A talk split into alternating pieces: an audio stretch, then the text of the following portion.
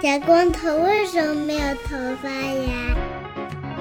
请听《世界莫名其妙物语》。欢迎收听《世界莫名其妙物语》，一档介绍世界中莫名其妙知识的女子相声节目。我是见谁都好为人师的见识。我是站在台上听相声的捧哏演员姚柱。大家好，我们是你们莫名其妙物语的老朋友小陈师傅。那是老陈师傅，对不对？大家都很喜欢的小陈师傅啊。小陈师傅每次上我们节目这个评论区啊，一片流口水的哗啦啦说：“这个小陈师傅太好了，太喜欢了啊，非常受欢迎啊。”对，我们觉得我们不应该光把小陈师傅的声音亮出来啊，我这个申请把我们小陈师傅的靓照也亮出来。我们小陈师傅长得还是非常帅气的，对不对？那可是。吸粉五十万啊！你们这就属于捧杀了。捧杀？你以为你谁啊？你以为你是吴某凡吗？啊，不行，人家那是罪犯的，不能跟人家比啊。啊，嗯，为什么要搞这么一期节目呢？我们这期节目大家都看见，我们要讲这个露天电影院啊。对啊。为什么要讲露天电影院呢？首先，因为天很热啊，哎，都秋天了，怎么外面还是那么热呢？秋老虎啊。一方面是因为秋老虎实在是有点严重啊，非常热，就待在家里面吹空调的时候呢，觉得。哎呀，这个感觉，这个天。感觉应该在外面啊，外面吹吹风啊，喝喝啤酒啊，看看电影啊，应该蛮好的，非常愉快啊。啊，还有一个问题呢，就是我和小陈师傅啊，最近在外面闲逛，发现这个上海的公园里面的中产阶级朋友们真的是有点多。你知道你在一个可能走一圈只要十五分钟的公园里面，能看见多少中产阶级家庭搭帐篷吗？啊，搭帐篷呀？对，就是让人觉得有一些的困惑啊。路边有一个大爷坐在那个长椅上休息，这个时候突然你看到那个路边的草坪上面有一个帐篷，然后你就想说，这跟政府报备过了吗？就是那种感觉，合法吗？对啊，但是呢，这些朋友们其实他们还是非常惬意的啊，在上面该玩玩，该吃吃，该喝喝的。嗯，对自然有一种美好的向往啊。但是呢，我觉得他们这个行为啊，还可以再进一步加强。比如说呢，这个搭完帐篷以后，对吧？你在那个外面，啊，除了打羽毛球以外啊，我就看到一名一看就是中西部人士在里面打羽毛球，非常开心啊。呃，搞那个扔那个飞盘啊，你接过来，我接过，真有人飞盘的，真有人飞盘的啊，真的吗？只不过不是狗接，是人在接。对啊，我在中西部住的时候，我看他们扔飞盘，我就非常的困惑，这不是狗玩的飞盘吗？我是扮演蒸饭呢，还是蒸饭扮演我呢？对吧？对，就真的很困惑，看见两个人在那里互扔飞盘，然后呢，都除了扔飞盘和打羽毛球以外呢，我觉得他们还可以就是拉一个那个屏幕，然后我们看看露天电影，岂不美哉啊？这个好。椅子也有了，对吧？喝的也有了，帐篷也有了，你只要拉一块布就可以看露天电影，我觉得很好。希望大家啊进行推广。还差一个老头在旁边拿一个那个桶，在那手摇摇摇摇摇摇摇一会儿，嘣一声啊，爆米花就来了。是暴露年龄的九十年代回忆。对啊，蹦一声啊！为什么要搞露天电影呢？啊，除了这个比较符合中产阶级的这个需求以外，而且可以防新冠啊，对不对？大家在室外那肯定啊比较的安全一些，相比于在室内聚集，在室外聚集肯定更加的安全。通风，而且外面虽然秋老虎归秋老虎，外面还是相比之下凉快一些。你在家里面，你要是你是开空调呢，还是不开空调呢？对吧？你出去了以后呢，不开空调吹的也很开心啊。毕竟露天电影你肯定得在晚上看嘛，白天你也看不见。哎，我白天还真的看过。我觉得现在有一些那个露天电影，他们那个设备也很不错，感觉白天也能看见。这白天确实还是有点吃不住啊，这个太阳晒着。是是，秋天的晚上还是相对更凉快一些啊，你就坐那儿乘乘凉，吃完晚饭看看电影，还是很爽的。而且屏幕大，哎，你们家的电视最大能有多少？七十五，七十五已经不得了了，对吧？你在那个外面随随便便你拿一块布，你不能买多大，你的电影就能放多大，是不是岂不 美哉啊？山西路布料城啊，哎，对啊，人有多大胆，电影屏幕就有多大产，合法吗？你这报备过了吗？对啊，而且呢，露天电影啊，很多这个中国我不是很确定啊，很多这个外国的市政府啊、区政府啊，经常会这个稍微有一点这个文化方面的经费啊，就拿来给市民提供这种夏季纳凉娱乐，因为这玩意儿性价比很高，对不对？你真的就是借一个投影仪，然后呢，你这个电影只要你花点钱买点版权，也其实也没有多贵，然后呢，你就可以放了，然后居委会中心拉两把椅子，哎，往里面一摆，然后找借一个老头在旁边蹦一声啊，对吧？就是。就是那个性价比非常高，然后市政府还觉得这个市民朋友也很开心，对我们的这个工作评价又升高了，所以是一个高性价比之选啊。外国老头也搞这个呀？那么现在我先给大家介绍一个这个毫无用处的历史上的个人经历，就连知识都不算的一个东西啊，就是呢，我在这个二零一二年的时候，在这个德国有一个废弃机场啊，柏林有一个废弃机场，之前我们跟刀老师录那个跟柏林结婚的时候提过的一个废机场，那儿呢，就是我大白天看过奥运转播，所以我刚才说白天也能看露天电影，但是。他们我记得应该不是投影，他们应该是有更加高级一些的设备，具体是什么我忘记了，可能是有一些有一些 LED 屏吧。哦，那好一些。嗯嗯，看什么项目还记得不？我记得，反正是我看过足球，除了足球以外，还有什么项目呢？我印象不深了，好像有跳水吧。哎呀，跳水可好啊！啊，跳水谁都喜欢，对吧？裸男啊，剃得干干净净的，长得漂漂亮亮的，就在那往水里栽啊，谁不喜欢呢？小姑娘跳水也挺好看的呀，喜欢 啊！我记得我当时看的主要是以男性同胞为主啊，然后底下呢就是一些居委会借来的椅子啊，大家铺个毯子啊，什么这些东西，然后呢喝喝啤酒，非常开心啊。嗯，我们小陈师傅是不是也有一些类似于这种古代的时候？曾经看过 露天电影的这个经历呢，小陈师傅来说说不？我是特别小的时候，就是在家里两千零零年左右吧，就是家里的大院子里面有放过电影，但是看什么我也完全完全忘记了。我是那以后很很晚很晚，是今年才在美国看到了一次露天电影，是在姚柱和 Y Y 师傅的快乐老家明尼苏达。有啊，看了什么呀？在哪儿？就在 Minneapolis 边上的一个地方，也是在野外了。我感觉开车从 Minneapolis 市中心开过去，感觉好像也开了半个小时。然后那个是一块很大的一块空地，它是论人头卖票的，就是如果他看一下车里有多少个人。然后我们当时是三个人一起去看，我们特别乖，就让他看了我们一共有三个人，然后给我们买了三个人的票。其实如果我感觉现在。回想起来，后面的人如果躲起来，可能他也不会发现，因为已经是晚上了，就一片漆黑。如果他躲起来，可能也。说不定只需要买两个人的票哦，是开车那种进去的是吗？对，就是美国的这一些露天电影 （drive-in theater），它就是都是大家一起开车过去，然后类似于一个非常大的停车场，然后一个巨型停车场中间有一块电影屏幕，然后所有人都是停车停在这个停车场上看电影，然后它的声音是通过你把广车上的电台调到一个他们指定的频率，你就能听到声音哦，交管网的那种啊？对，它没有喇叭，它的声音。是通过就是车里面的电台来播放的，然后停了很多车。当时有一些人他会把自己的车倒过来，然后把自己的后备箱打开，然后坐在后备箱上看电影，感觉也非常惬意。那还挺好的。这明尼苏达人是不是特别爱放这种露天电影啊？我以前在明尼苏达上大学的时候，大学校园里面也放过这个露天电影。我们当时看的那部电影，哎呀，我记得可深了，好像是《暮光之城》。哎呀，又暴露年龄。在 Kristen Stewart 还是异性恋的时候就看了这种电影啊，这是什么年代的事情了啊？是啊，大家现在在电影院里看电影，你就得注意啊，看着电影你不能发出声音，你也不能拿出手机来玩，你也不能打电话，对不对？但是这个露天电影院，因为都是大学生在那儿看，大家这个要求就没有。室内这么严格的要求啊，就有很多对着电影屏幕的这么一些评论音轨啊，你可以在底下边看边吐槽，或者是在底下边看边做出各种反应。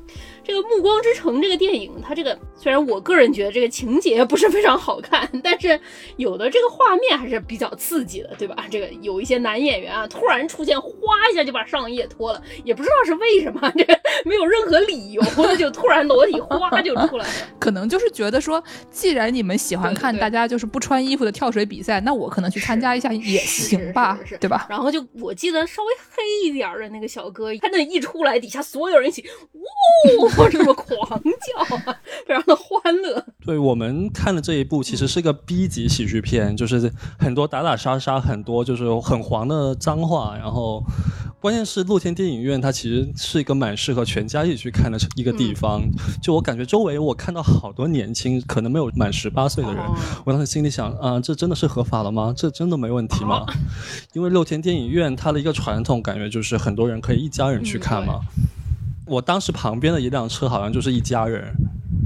这种氛围可能就比在电影院里看要好很多，因为一家人就可以一起在一起聊天，而且我好像还闻到了 B B Q 的味道，我无法确认，但我的确闻到了。很有可能他们开一个，比如说那种皮卡啊，在皮卡后面架一个小烤炉啊，大家就边吃肉边烤肉边看。哦，停车场里可多皮卡了，好几辆皮卡。中西部特色嘛，而且我当时看的时候还出现了技术故障，就是播放了二十分钟电影，然后突然它似乎死机了，然后电影屏幕黑了好一会儿，然后出现了一个 Windows 的界面，然后他们又似乎维修了非常久才重新开始播放电影，而且妈的，他重新开始播放之后还敢插播一轮广告，就非常生气。你看着他桌面上都有什么了吗？他桌面上还是蛮空白的，就似乎还是非常正常。哦没有昨日跟 Lisa 吃饭的照片，一个文件夹，然后他老婆就在后面问 Lisa 是谁。哦，没有，那就是一个非常就是古老的 Windows 系统，嗯似乎是 SP 或者是 Windows 七的一个桌面。这是什么时候的事情来着？去年。今年今年七月份，这是一个二零二一年七月份还在用 XP 的人啊，大家给他鼓掌啊，是不是很能坚持？对不对？你看那桌面上，桌面上有两样东西，一个是桌上弹球，一个是扫雷啊，觉得非常了不起，是不是？右下角跳出来一个那个区别针，然后底下那个所有看电影的小朋友都在问妈妈：“妈妈，那是什么呀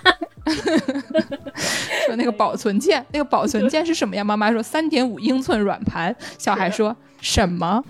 对，对我今年呢，在可能六月份左右的时候啊，也去看了一个这种类似的露天电影，但是呢，我的那个不是真的像这种投影仪投上去的啊，我就趁着这个小陈的这个话头，顺便说一说，我当时呢是去看了一个 drag，就是那种男扮女装，然后穿的非常华丽，跳舞跳来跳去，然后对口型唱歌跳舞的这么一种节目。因为正好有一个我非常喜欢的一个越南小哥，那越南小哥呢就长得非常美丽啊，然后呢他的这个 drag 也非常好看，所以我后来发现这个去了芝加哥，我就很开心，我就也买了票，然后就去了，带了我们薯条女士和另外一位学妹。嗯，结果呢，然后我们就自取其辱了，因为那天正好下雨。？”哎呦，对吧？你首先你把这个后备箱打开，坐在后备箱上的这个行为也就失败了。而且我非常愚蠢的就是，学妹开一个 SUV，、学妹说要坐我开的车，然后我就答应了。我干嘛答应呢？我干嘛不坐 SUV 呢？我是不是智障呢？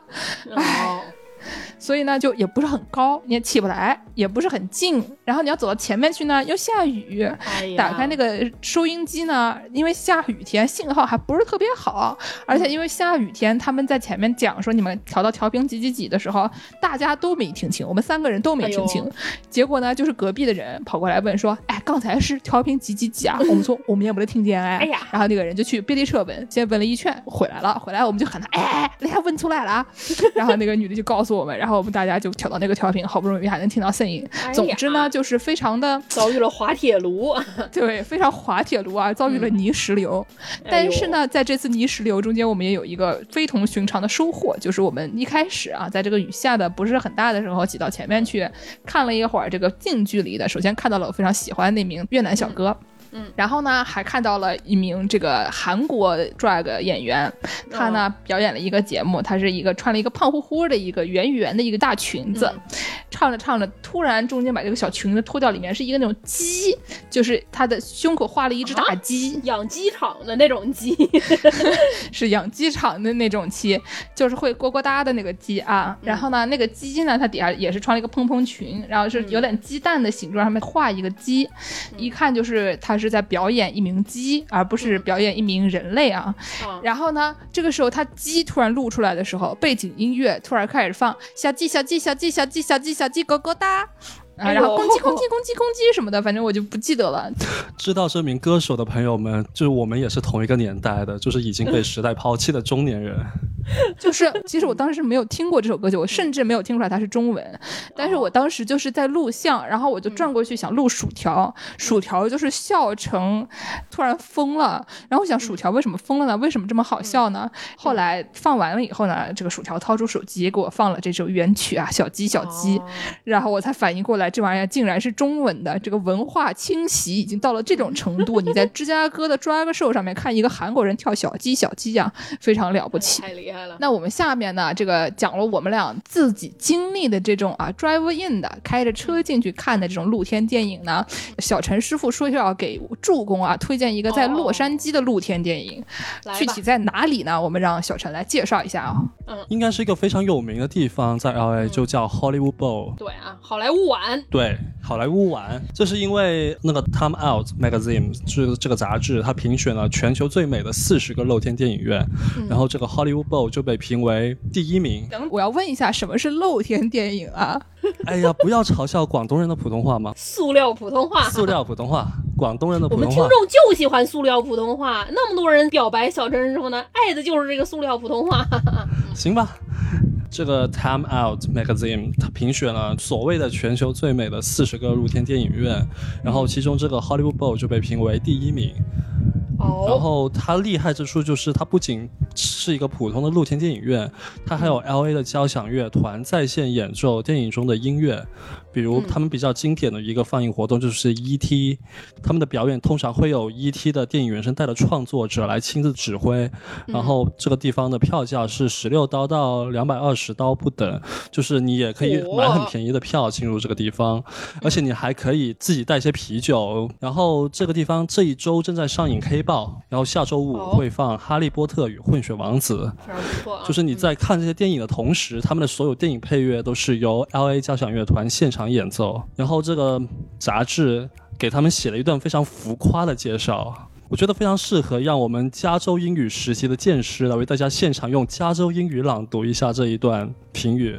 这个情况我要给大家介绍一下啊，为什么要搞出这个加州英语的这个情况呢？因为前段时间啊，我们小陈疯狂迷恋这个 Netflix 一个新剧啊，叫《Cooking with Paris》。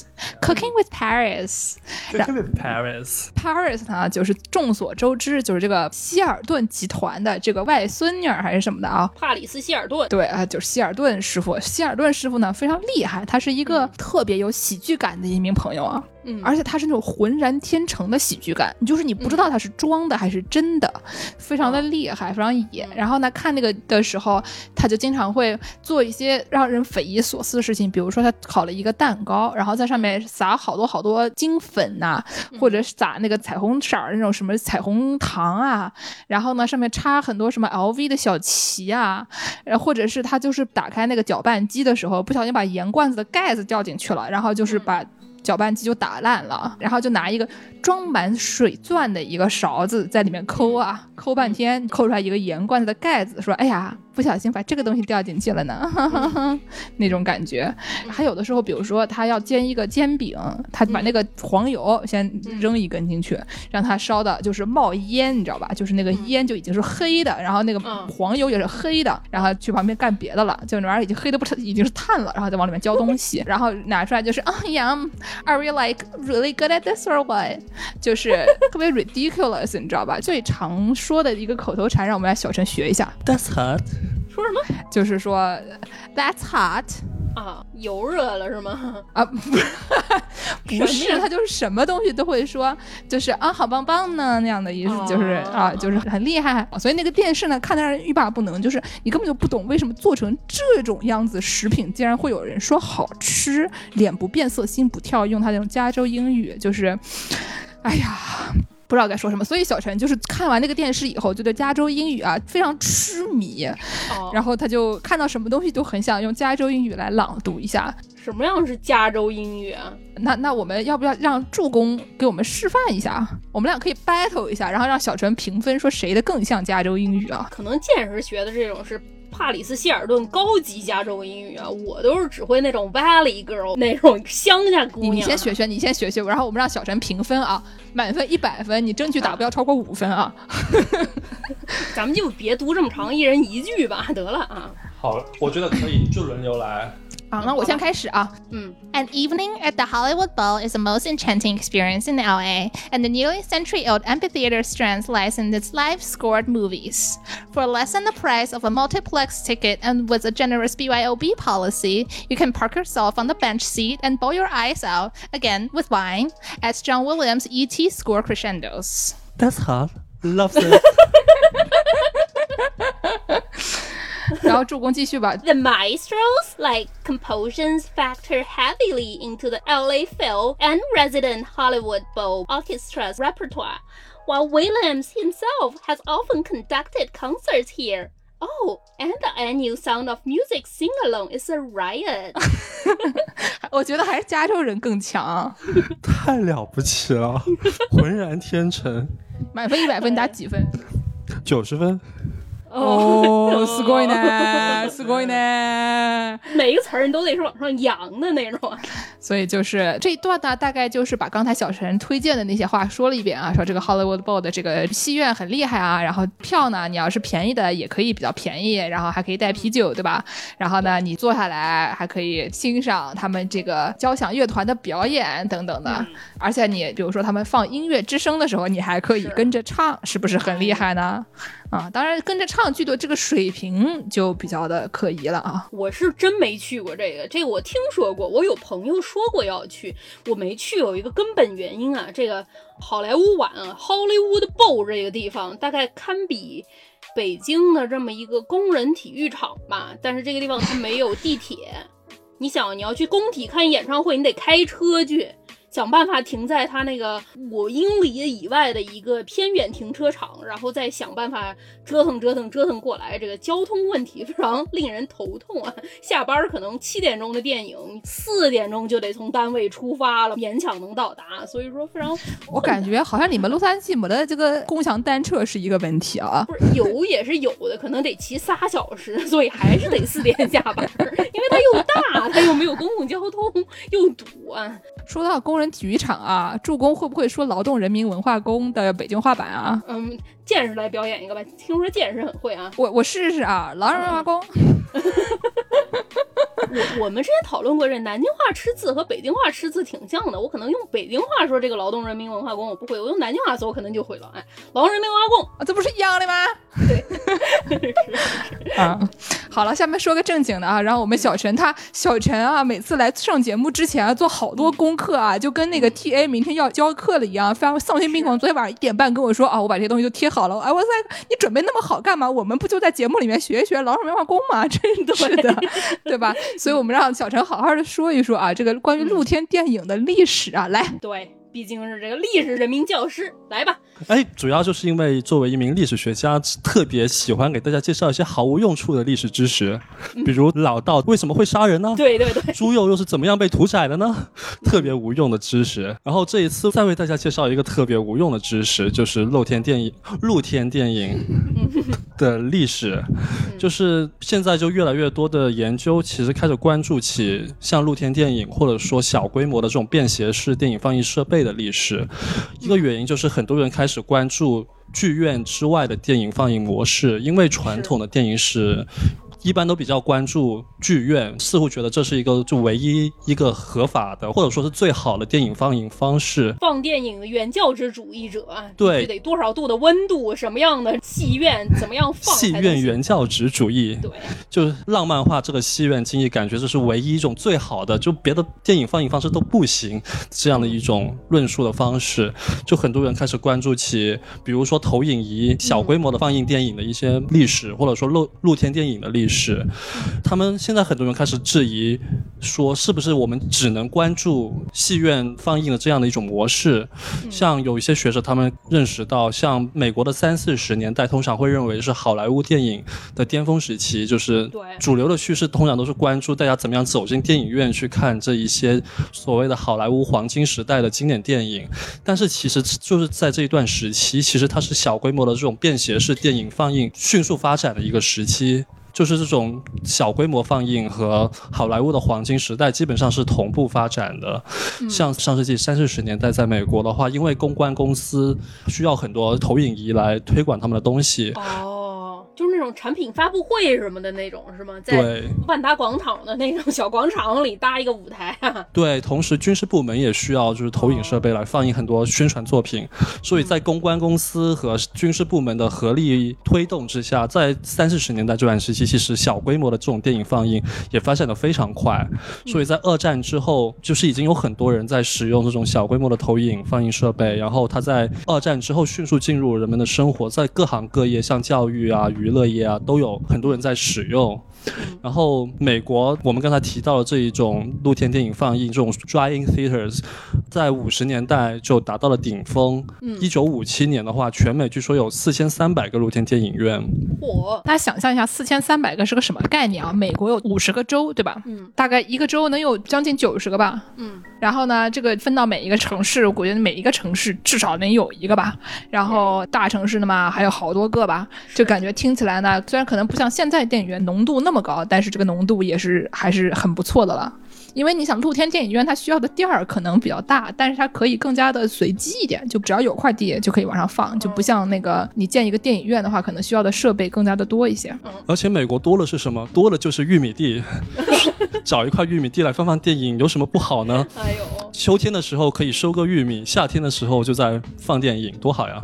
洛杉矶有一个特别有名的这么一个开进去这种 driving 电影院，叫做 Santa Fe Springs 圣塔菲温泉电影院啊，它是多功能场地，它是同时是一个电影院，但是它也是一个万人相亲大会，叫做 Santa Fe Springs Swap Meet and Driving 啊，就是如果说你有家庭的人呢，大家就携家带口开进来看电影；没有家庭的人，你就先来搞这个相亲大会，相上了，然后再携家带口来看电影。这个东西在上海是叫哪个公园啊？人民公园，人民公园，哎，哦，但是人民公园就是爹妈相亲拿纸相亲，这边是本人和本人相亲，相完了就进电影院啊。这个店儿就特别特别有名，应该是我周围最有名的这么一个 driving 电影院，也是五十年代六十年代特别特别火的。对，因为之后他们其实就逐渐走向衰落了，但是他们虽然在走下坡路，但不时还是有复兴的时候。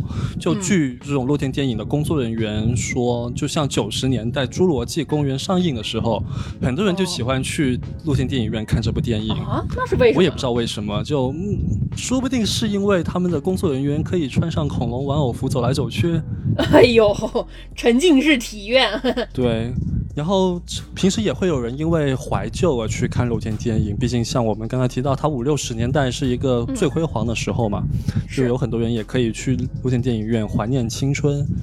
然后也有一小部分人觉得看露天电影是件很酷的事情，因为毕竟没什么人看嘛，我去干了这个就可以发 Instagram 啊，多好。对对对，然后去年是因为新冠嘛，露天电影似乎成了更安全的选择，因为你不用和是除了你自己家里外的其他人就是有什么接触，所以他们也受到一定的欢迎。是因为毕竟去年有很长一段时间室内电影院都没有开嘛，现在好像又重开了，也不知道为什么。而且露天电影院的场景可以非常丰富，除了在一块大空地里面架一个投影仪和屏幕以外，还可以在寺庙里面放电影。不是什么？这篇论文是我去看的啊，所以我来给大家复述一下这篇这个嗯媒体人类学的啊这个论文啊，就是讲说在寺庙里面放电影呢，他们是放给这个神灵看的，就是他哦不是放给你看的，哦是放给他看的，不是什么地方啊？这是这是在泰国啊，哦，嗯是一个讲泰国的这个在寺庙里放电影文化的一个文章。然后呢，这个文章就很有意思。一开始想说为什么会放给神灵看，后来呢看着看着就就搞清楚了，这个东西其实就是它只是一开始这个噱头比较大啊，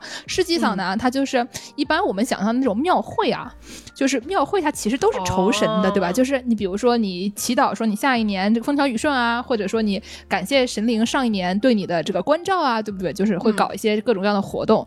然后有的呢，就是你这个除了祭祀，除了捐钱、什么，还有嗯斋戒。或者出去传教以外，还可以有一些还愿的方式，比如说你在鸡鸣寺求来一个老公啊，然后你去鸡鸣寺还愿的时候呢，对吧？你就插个香啊哎什么的这种东西啊，嗯一个道理。然后呢，就是有一些比较有钱的人呢，他们这个还愿呢，就会搞一些搞慈善啊，就是给什么平谷地区的小朋友捐点钱，付点学费啊，或者就是搞庙会。庙会这个时候呢，就会有一些这个酬神的歌舞秀，或者就是这种所谓的酬神戏。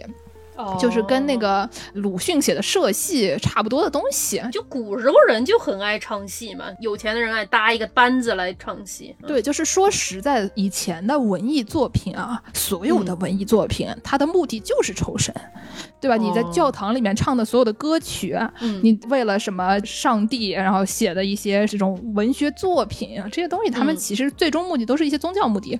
所以说，就是它至少面上，因为他们有这个教堂啊，或者有庙啊，佛教的这些寺庙在那里嘛，然后就是他们面上的都说的是我们是一个宗教目的，但实际上可能人民群众可能只是觉得我们是为了自己爽，对吧？连庙会多好看啊，还可以吃爆米花啊，对吧？还可以喊啊，对着屏幕扔勺子什么的。干嘛要扔跳蚤？然后呢，因为有这个庙会的这个东西可以酬神，对吧？然后呢，这个泰国的人民群众啊，就发现啊，这个办社戏稍微有点贵。对不对？嗯因为你要搭一个比较永久性的棚子，因为你得上面的人不能掉下来，你搭一个棚子，你要让那些演员上去演，然后呢，你还得比如说有点灯光啊什么东西，其实嗯搭一个这个棚子就很花钱。搭好了以后呢，你还得雇人来演，你这个东西拆的时候也要花钱，或者你就一直摆在那里。总体来说呢，就是一个在基础建设方面很费劲，而且就是很麻烦的一个事情。门槛儿比较高啊，但是放电影，它的门槛儿它就低了。放电影对你就要一张补一个投影仪，还是呢？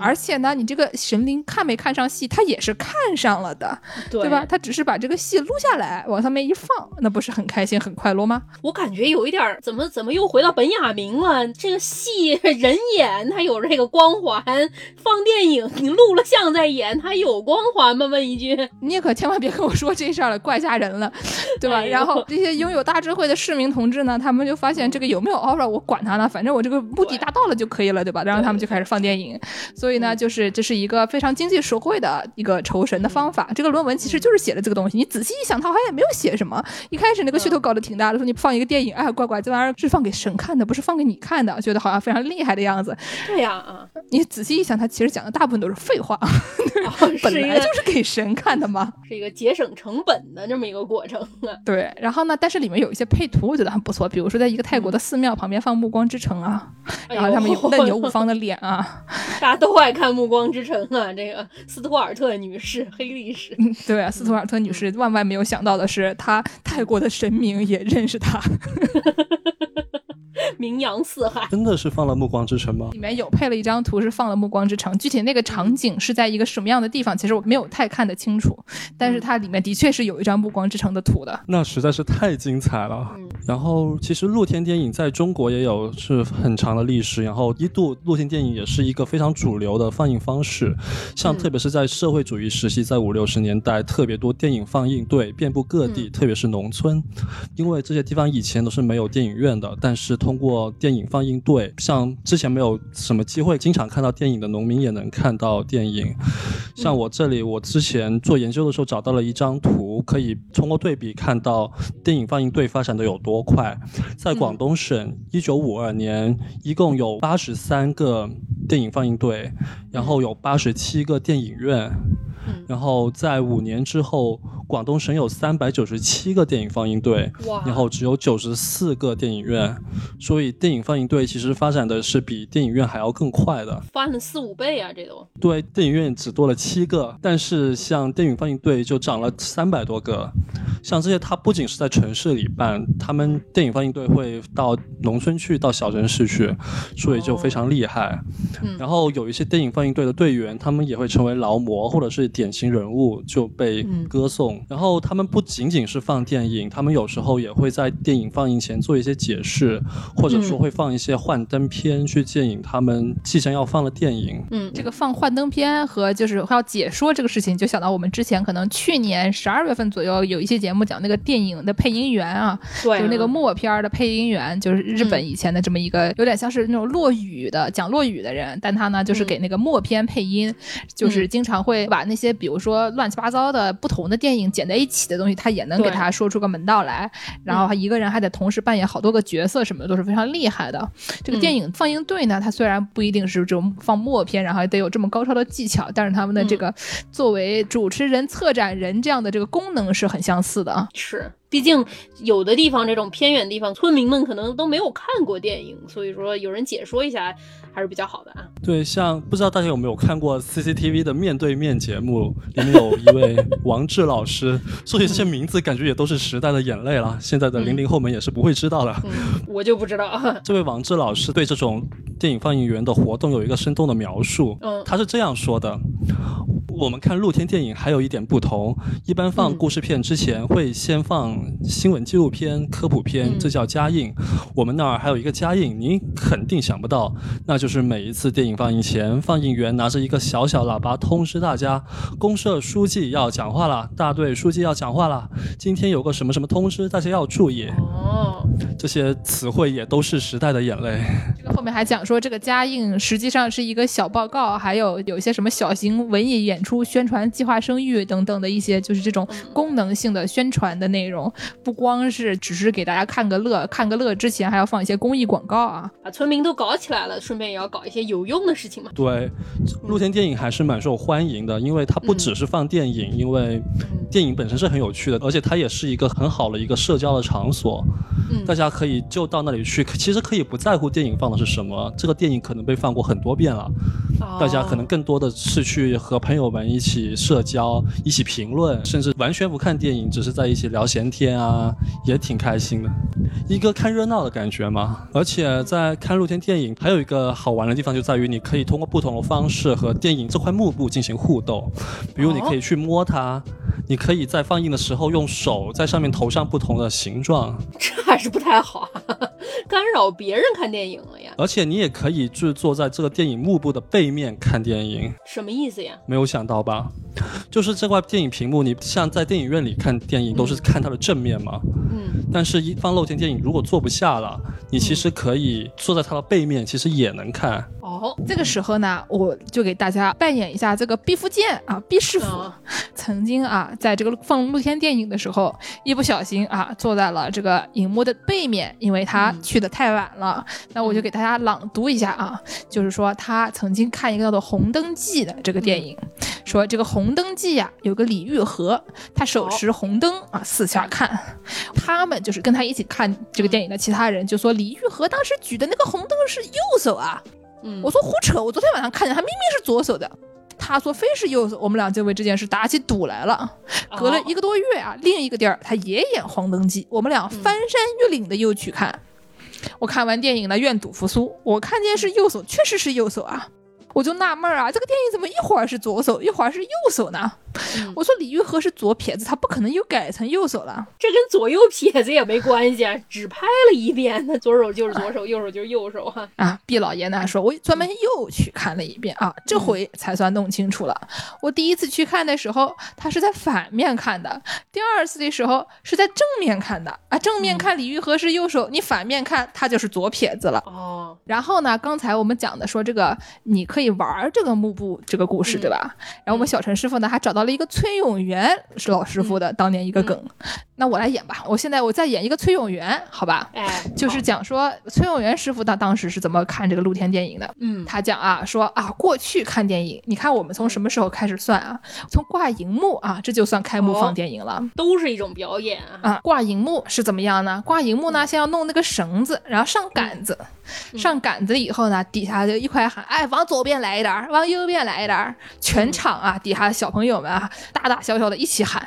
嗯，然后呢，我们那儿有一个哥哥，崔永元师傅说他比我大，但是呢，他脑子不太好，傻乎乎的那种啊。平时谁都欺负他，就像小陈师傅一样。不是怎么说话哎呢？小陈师傅长得多可爱啊，对吧？脑子也挺好的啊。就是然后呢，有一次我们放电影的时候，这个幕啊怎么都扔不上去了，你要把那个布扔到那个杆子上嘛，扔不上去了，全场喊一二三，哎呀，一二三哎呀，哎呀，这个放映员他就很没面子，对吧？他就着急了啊，越扔不上去，他越着急，怎么办呢？哦，后来我那傻小陈啊，不对，傻哥哥过去了，他说：“哎，我来。”就把这个绳子啊绑在腰上爬上去了，然后全场欢呼哈、他从来没有这样的荣誉啊！等他下来的时候，大家就有人给他烟抽，还有人给他点着，从此再也没有人欺负他了。嗯。然后崔永元师傅说啊，起码那一晚上，这个哥哥小陈啊，人生改变了。荧幕挂上以后呢，就开始架机器，要调准，哦，对准这个荧幕的第一束光打出来呢，大家又开始做手影，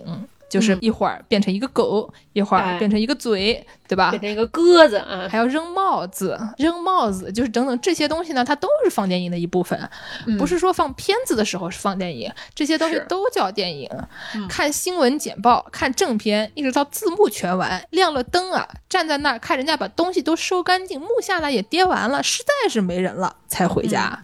这整个都是一个哦放电影的过程，像过节一样。对，所以就是这段话非常好的说明整一个过程怎么样。就这是一个集体的活动，大家都参与到这一个放电影的活动当中。总之就是一个热闹，一个集体的活动。是我们来给大家朗读一个小时候干露天电影的朋友对他这个工作的形容啊。对，这是在知乎上的一个帖子，然后他应该是二千年前后的一个故事。那我们给大家形容一下，他们小时候呢，这名朋友叫 Two Zero，说他们小时候干露天电影啊，主要是有这么几个情况，一种呢是这个荧幕四个角用绳子撑开，上面两个脚系在一个杆子上面，或者是二三楼的那个走廊扶手上，下面两个脚呢就。缠一个石头，然后就是捆在地上。但是呢，因为晚上有的时候风大啊，这荧幕它会飘来飘去，人物它会变形，就会变成那种就是 PS 过度啊，美图秀秀过度液化了的那种妇女同志们，会就是不仅自己的腿变细了，那个瓷砖呢好像也变得不是很直了，栏杆也弯了，什么都弯了的这么一个情况啊，人物会变形。然后呢，他们说这个音响啊，基本上就是一个大音箱咣摆在那里，也没有立体声，就放在那个荧幕下下面，所以第一排吵的要死，最后一排听不到。他们说我们也不知道别的放映队怎么样，反正我们就是只能这样。然后呢，讲他们租这个电影胶片嘛，一般从电影公司租啊，老港片十块钱一天，然后呢，就是有一些特别贵的，可能要八十块钱一天，但是一般都是比较便宜的。一部电影呢，基本上这个三四盘胶带，因为租回来的时候啊，一般最开始已经有这个别的放映队放过了，所以这个盘呢，它是倒的，你得 往里面插一根铅笔。哎，手摇啊，不是，就是你你得像磁带倒带一样手动把电影胶带给它倒回来，嗯然后呢，这个过程中呢，有的时候会出错，然后胶片就飞出去了，然后不小心被别人踩到，然后呢就会把被踩坏的那几帧呢给它剪掉，然后再用胶布把胶带贴起来，所以在放映过程中经常会有丢帧的现象。哎呦，大家看电影的时候，看到某一幕会突然眼前一黑，然后呢不自然的跳到下一个剧情。这个眼前一黑，就是因为碰到胶布了，哪个透明胶带噻，哎呀，嗯，但它可能中间贴起来那一段吧，就会卡一卡之类的。然后呢，还说放映的时候啊，一般一个晚上它要播两部。电影呢，是有两个放映机轮流工作播放的，所以有的时候这个为了赶时间，放映机 A 这边还没得播完呢，就切到放映机 B，然后这个剧情呢就会脱节。更有甚者是在播一些老港片的时候，直接不小心跳过一盘，从《鹿鼎记一》跳到《鹿鼎记三》啊，《鹿鼎记》那么多本书呢，中第二本讲了什么，大家也没注意，底下观众感觉也没有什么太大反应。这名朋友就在括号里面写说，剧情真的虚弱到了这种程度吗？可能大家都只在屏幕上比一些狗啊、鸟啊，然后跟人喊往左、往右、往左、往右。然后还有小孩呢，小孩为了好玩，可能就是小时候的小陈师傅啊，就会去挡那个放映机的灯光，因为你看这样我就能上电视了，对不对？我就能上电影了，因为我的身影在那个上面。然后呢，经常还有一些傻小孩啊，会踢到电缆什么的。总之就是常常会出现事故。嗯，最后呢，还说看电影一般都晚上嘛，总是很凉快，然后边上经常有一些小贩在那里砰一声啊，卖吃的，然后呢，还有在乡下放映的时候，我觉得这一点非常厉害。在乡下放映的时候呢，经常会有一些那种爬树，树像个猴子一样爬到那个树上面看啊，一边看一边聊天。嗯，不像电影院里面，你就只能坐那抠手，对吧？人家那个可以爬树那，不是非常休闲和富有社交性的存在吗？挺好啊。刚才小陈师傅说是这种放电影，除了这种原教旨主义啊，大家正襟危坐，上万达广场楼上七楼啊，先抓住会儿娃娃，再打一会儿游戏机，等到电影院到场的时候买两个爆米花进去看，这一种看法之外，还有很多社交的看法。我给大家介绍一些也是不太一样的看电影的方式吧。我听说美国有的地方还有那种音乐电影，它有的时候它会反复放，它在放的时候呢，你可以大家一起站着看，然后一起跟着上面唱，跟着上面的歌曲跟着跳。这不就刚才说的你们洛杉矶好莱坞版《Sound of Music》，大家一起唱。Do a deer, a female deer。对对对，有的那种电影，像什么《妈妈咪呀》，它里面那个歌曲都是口水歌啊，什么大流行。妈妈咪呀，那对那那那那，那底下看的那些人啊，就可以疯狂的跳啊，然后就非常的欢乐。这是蹦迪吧？是是，就是去边蹦迪，你最后都浑身大汗的那种啊。洛杉矶还有一场特别有名的电影，不知道大家前两年有没有看过一个有一个拍关于这个电影的故事的这么一个电影，叫做《灾难艺术家》（Disaster Artist），你们看过吗？我知道这个，James Franco 拍的啊，讲的是一个非常有名的 B 级片儿，叫做《The Room》，就是房间，是一个挺怪的这么一个不知道是哪儿来的一个人，他得到了一笔钱，然后自己就拍了一部非常非常烂的电影，他是完全认真去拍的。逐梦演艺圈，呃，差不多吧，反正就特别特别烂。这个烂的电影因为过于烂，烂到 so bad is good，就烂成了经典。于是他在洛杉矶新冠之前，他就会有很多的放映啊。然后这个导演就是那种满嘴跑火车，你也不知道这人多大，也不知道这人是哪人。然后他就是他本人饰演主角，但他并不会演，台词写的也一塌糊涂，演的可能比吴某凡还不如啊。主要剧情就是说他自己是一个洛杉矶特别好的这么一个人吧，然后但是他周围他女朋友又出轨，然后他的好朋友又背叛他，但是主角就是他自己是一这么一个伪光正的人。具体剧情我已经不记得，因为没有什么剧情。他那个电影里面有一个角色叫 Mark，是这个主角的好朋友。比如说他在跟他女朋友的这个剧情的时候，这个马克来了，他就跟他女朋友说：“亲爱的，我现在很心疼。”哦，嗨，Mark，然后 永远都是这种。这个马克每次入门他都会说：“哦，嗨，Mark。”所以说粉丝对这部电影就已经滚瓜烂熟。我之前为什么说往屏幕上扔勺子呢？就大家去看这部电影会带一大桶那种超市里卖的一次性塑料勺子，每次他说“哦，嗨，Mark”，底下人就一起大喊“哦，嗨，Mark”，然后掏出勺子往电影屏幕上扔。这个幕布是不是都一次性的呀？而且扔勺子是只扔勺子吗？还是快点老干妈往上扔啊？就只扔勺子，塑料的那种片儿勺，所以没有什么重量啊。啊、然后他拍的特别差，他有一段他跟他女朋友说什么我要跟你分手，然后他就演的特别特别差，面部表情狰狞，然后两个手这样举在面前，然后说 You're tearing me apart, Lisa，然后底下所有人就一起做这个动作，一起大喊 You're tearing me apart, Lisa，你都把我撕碎了。You are lying. I never hit you. You are tearing me apart, Lisa. Tear me apart, Lisa。You are lying, I barely hit you. You are tearing me apart, Lisa.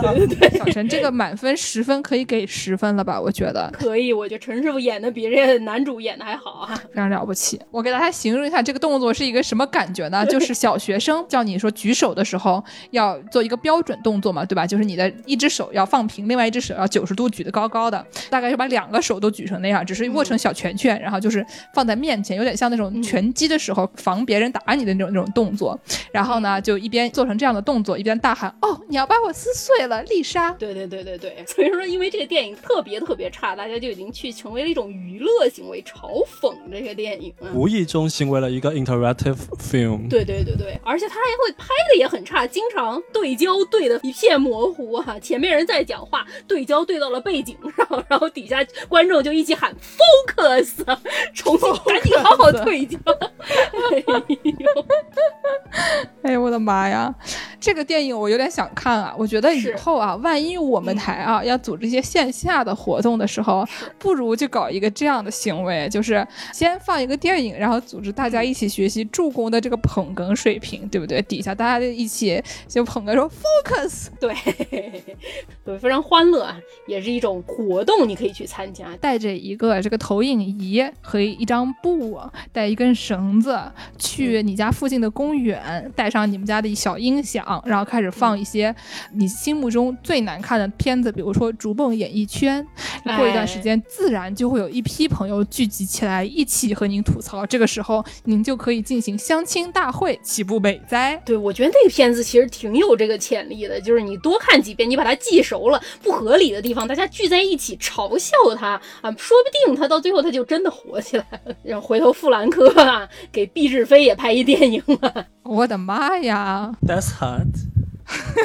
小陈今天已经变成了 Paris Hilton 的。本人啊，就是这样，继续多放几遍，说不定连毕志飞本人都会觉得自己拍的非常好，就会用加州英语这样扪心自问：Oh, that's hot. Am I good? Or what?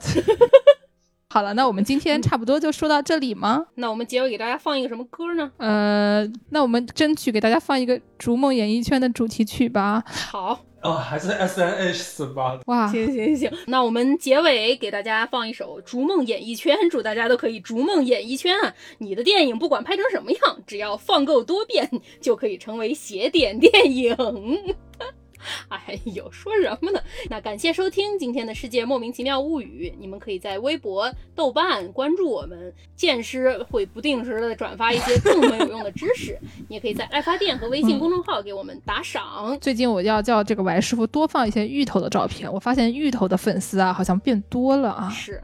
想要加入农广天地粉丝群的朋友呢，可以在这个公众号后台回复加群，然后您就可以被拖进这个农广天地粉丝群，跟大家讨论一些农广话题啊。是，如果您去过什么特别有意思的这种电影放映现场，还有什么特别的体验，可以在各大音频评论区给我们留言。感谢大家的收听，我们下期节目再见，大家再见，各位朋友再见。如果你没有听过我之前的节目，请你翻到第十六期，是第十六期吗？大家回头找一下，哎，就是。是有一个叫《鬼使人头》啊，同性恋谋杀现场的这么一期节目啊，大家回头找一找啊。